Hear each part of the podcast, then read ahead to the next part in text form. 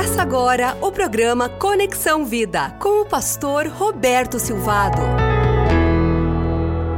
A parábola conhecida como parábola do filho pródigo nos fala sobre dois filhos amados pelo seu pai, o mais novo, cheio de rebeldia, e o filho mais velho, cheio de justiça própria. Durante toda essa parábola que nós encontramos em Lucas 15, nós somos desafiados a perceber o amor incondicional do pai que trabalha com o coração do filho mais novo e do filho mais velho. O coração humano é pecador e aquele pai sabia e com graça, misericórdia, assim como Deus se relaciona conosco, o pai da parábola trata do coração do filho mais novo e trata do coração do filho mais velho. O filho mais novo, ele rebelde, foi para um país distante, levou parte da sua herança, ele achava que tinha direitos, sim, tantos direitos que ele podia receber a herança antes da morte do pai. Já o filho mais velho, que estava trabalhando e sempre trabalhava, também achava que tinha direitos. Ele achava que tinha direitos porque ele trabalhava para o pai, ele servia o pai, estava o tempo todo com o pai pai.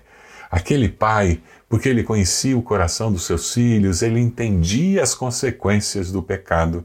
Você entende que porque seus filhos são pecadores, eles vão cometer erros, eles vão deixar de fazer aquilo que você ensinou que deveria ser feito, eles farão aquilo que você ensinou que não deveria fazer parte da vida deles, as chances existem. E nós precisamos aprender, como pais, a trabalhar com o coração dos nossos filhos. O mais jovem sofreu as consequências do seu pecado, perdeu tudo que tinha levado. Foi trabalhar cuidando de porcos.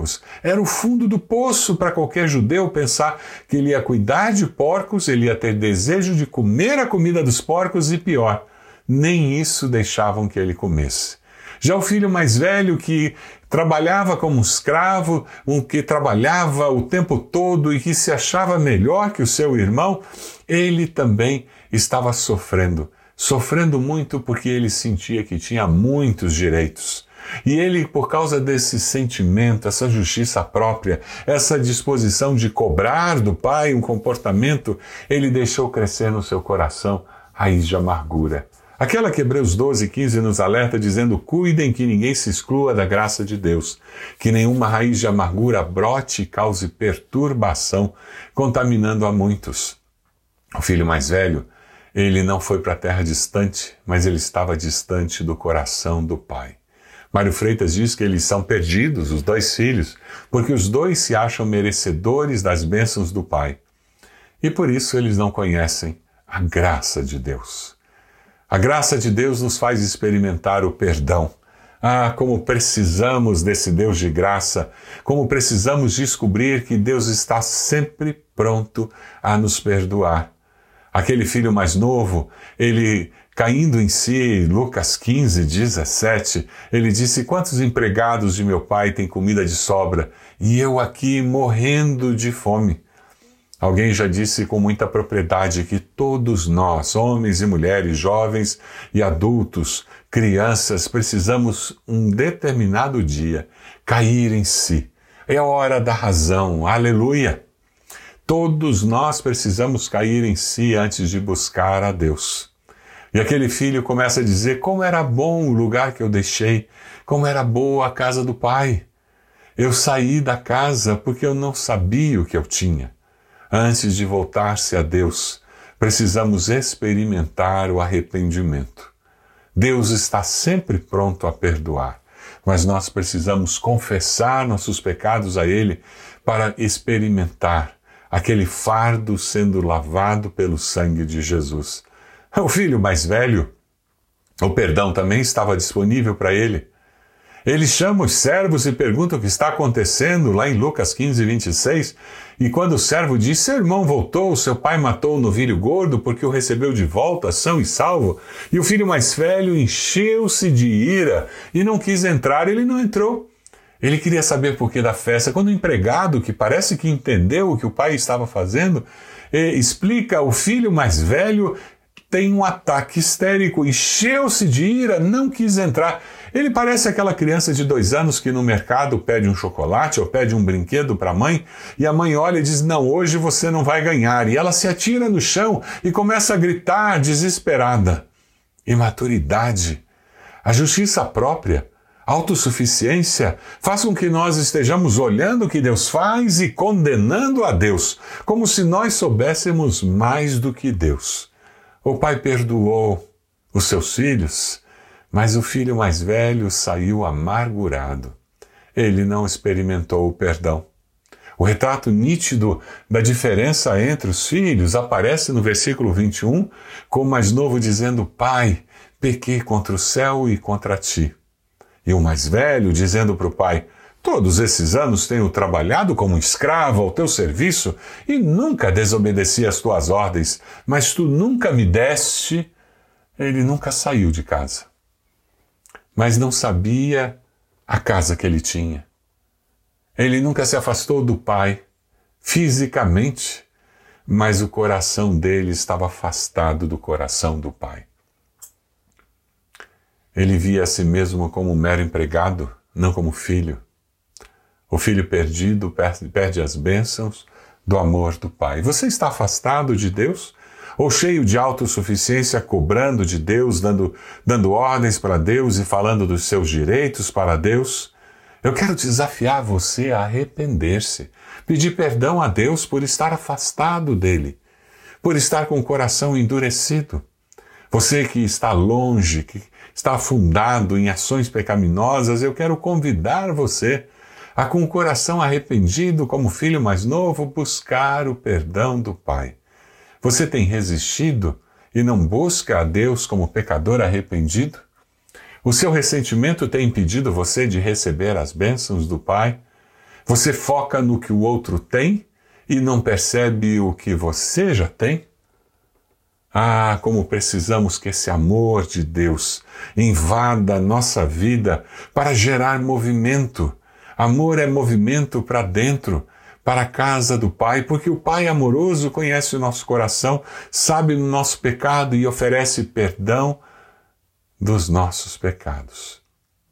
O Pai amoroso, ele abraça os filhos arrependidos, ele vai na direção dos filhos arrependidos e oferece perdão a cada um deles. O pai jamais deixou de olhar para a estrada.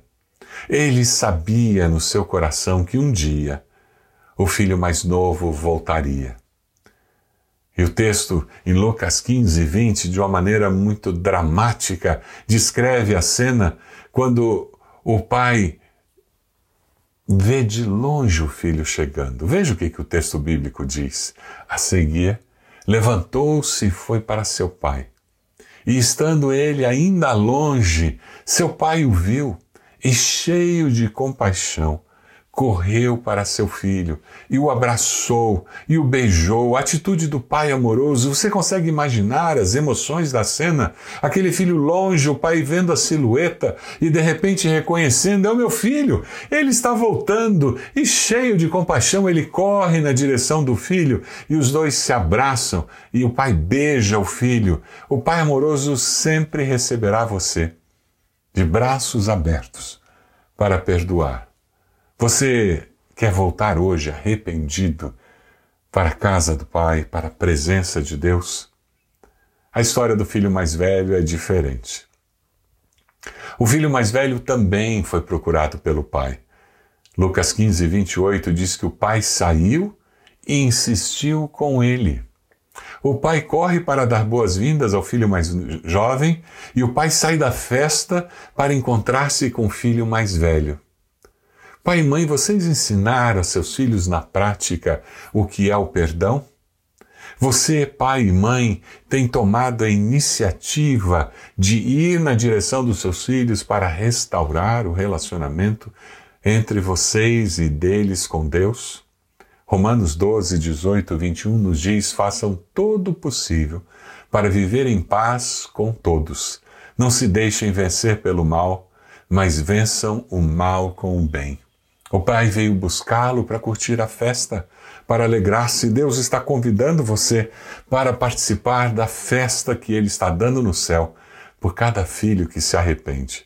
Henry Noah faz uma afirmação no seu livro muito interessante. Ele diz: No seu ciúme e amargura, o filho mais velho pôde somente ver que seu irmão irresponsável estava recebendo mais atenção do que ele e concluiu Ele era menos amado dos dois. Ele era o menos amado dos dois. Ele concluiu isso simplesmente porque o pai estava disposto a acolher os dois filhos. Eu quero desafiar você a não fazer comparações. Simplesmente amar. Os seus filhos, como o pai da parábola amou os dois filhos que eram muito diferentes. O pai deseja que o filho mais velho consiga amar. No versículo 31 ele diz: Meu filho, você está sempre comigo, tudo que eu tenho é seu. Mas aquele filho estava sempre se comparando e achando que ele era melhor do que o, o irmão. Ele sempre achava que a vida devia alguma coisa a ele.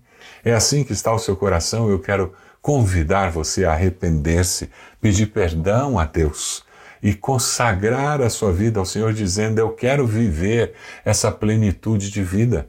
Numa sociedade que está sempre comparando as pessoas, classificando-as em mais ou menos inteligentes, mais ou menos bonitas, mais ou menos simpáticas, mais ou menos ricas, é muito fácil nós cairmos nessa armadilha e passarmos pela vida nos comparando com os outros. Eu quero dizer para você que você é amado da mesma maneira. Não se compare com os outros. Olhe para o coração do Pai e deixe que Ele acolha você, que Ele abrace você. Senhor, nós queremos nesse momento pedir perdão, porque tantas vezes nós não recebemos o seu abraço, porque nós o rejeitamos, porque nós, na nossa autossuficiência, nós achamos que temos direitos, nós comparamos a nossa vida com a vida de outras pessoas. Perdão, Senhor. Ó Deus, perdão, porque tantas vezes nós pecamos e fazemos aquilo que fere a santidade do Senhor. E nós queremos aqui dizer ao Senhor que nós queremos sim ser acolhidos pelo Senhor, viver na casa do Pai, viver em comunhão com o Pai, porque nós queremos ser amados pelo Senhor e viver com o teu perdão. Em nome de Jesus. Amém. Deus abençoe você, que na sua família você possa compartilhar esse amor, esse perdão do Pai com aqueles que convivem com você. Deus abençoe a sua igreja.